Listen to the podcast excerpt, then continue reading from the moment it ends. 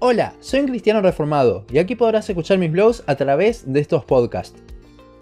Hoy, 31 de octubre del 2020, se cumplen 503 años de la Reforma Protestante y vamos a ver qué es lo que pasó y cómo se ve hoy en día esta situación.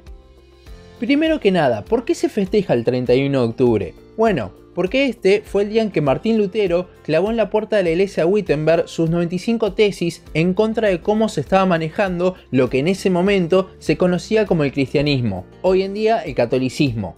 Sin embargo, esta no fue la reforma. Es más, las 95 tesis hablaban principalmente del papado y de las indulgencias, con todo lo que éstas significan. ¿Qué eran las indulgencias? Bueno, básicamente se predicaba que uno era salvo cuando lo bautizaban de pequeño, pero los pecados que cometían luego de eso debían ser pagados después de morir en el purgatorio por un tiempo antes de ir al cielo. Las indulgencias era la forma de pagar esos pecados sin ir al purgatorio de una forma económica. Y sí, básicamente la Iglesia Católica vendía la salvación.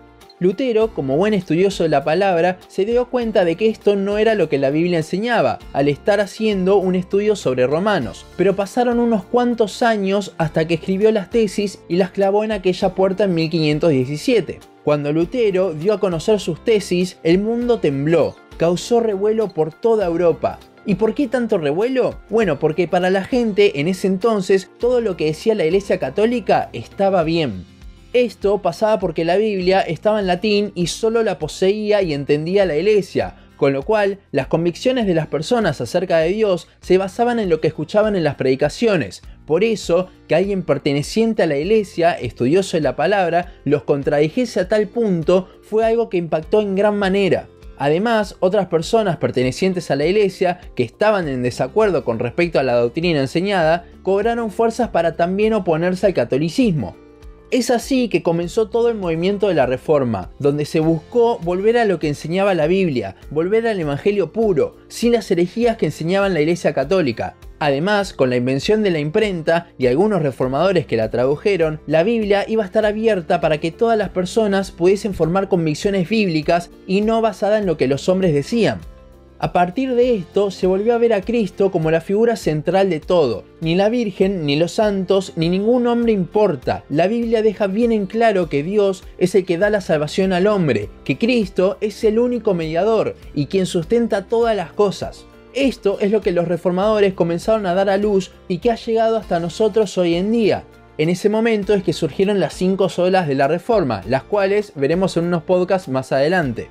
Y si usted ya quiere estar indagando un poco acerca de las solas, puede ir a mi blog y allí encontrará 5 blogs acerca de las 5 solas.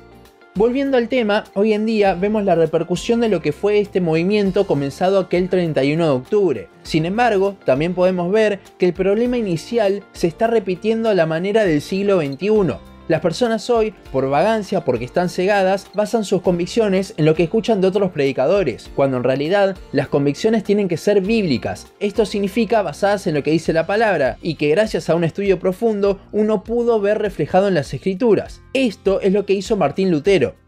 Las redes sociales en todo esto han jugado un rol muy importante, ya que si bien Dios las ha utilizado en gran manera para esparcir la sana doctrina, aquella por la que lucharon los reformadores, también el enemigo las ha utilizado para esparcir sus herejías. Personas sin estudio de la palabra de Dios siendo entre comillas influencers cristianos y compartiendo cosas que no dice la Biblia o también personas que se denominan a sí mismos pastores con muchos seguidores, pero que en realidad son lobos disfrazados de ovejas, esta doctrina falsa que se está esparciendo y ha ganado mucho terreno no es muy diferente a la falsa doctrina de las indulgencias contra la que escribió Lutero. El dinero siempre ha estado involucrado en todo esto. En el siglo XVI era por el tema de las indulgencias. Hoy en día es por el tema de la prosperidad, diciendo que si sos salvo, Dios te va a prosperar económicamente.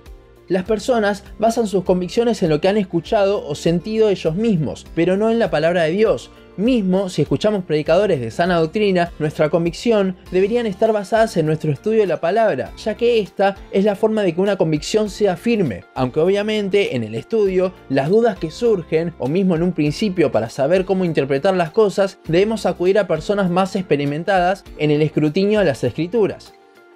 En conclusión, creo que tanto en la época de Lutero como en la actualidad, lo que estaba en juego eran las convicciones de las personas. Es por esto que necesitamos que haya una nueva reforma hoy en día, que, así como la que inició Lutero, nos dirija de nuevo a estudiar la palabra de Dios y así poder volver a las bases del Evangelio, sin prosperidad, sin exageración de sentimientos, sin obras humanas, solamente Dios y el Evangelio siendo estudiados por cada uno en la Biblia.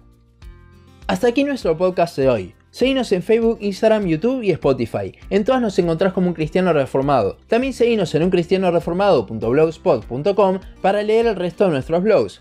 Nos vemos en la siguiente ocasión.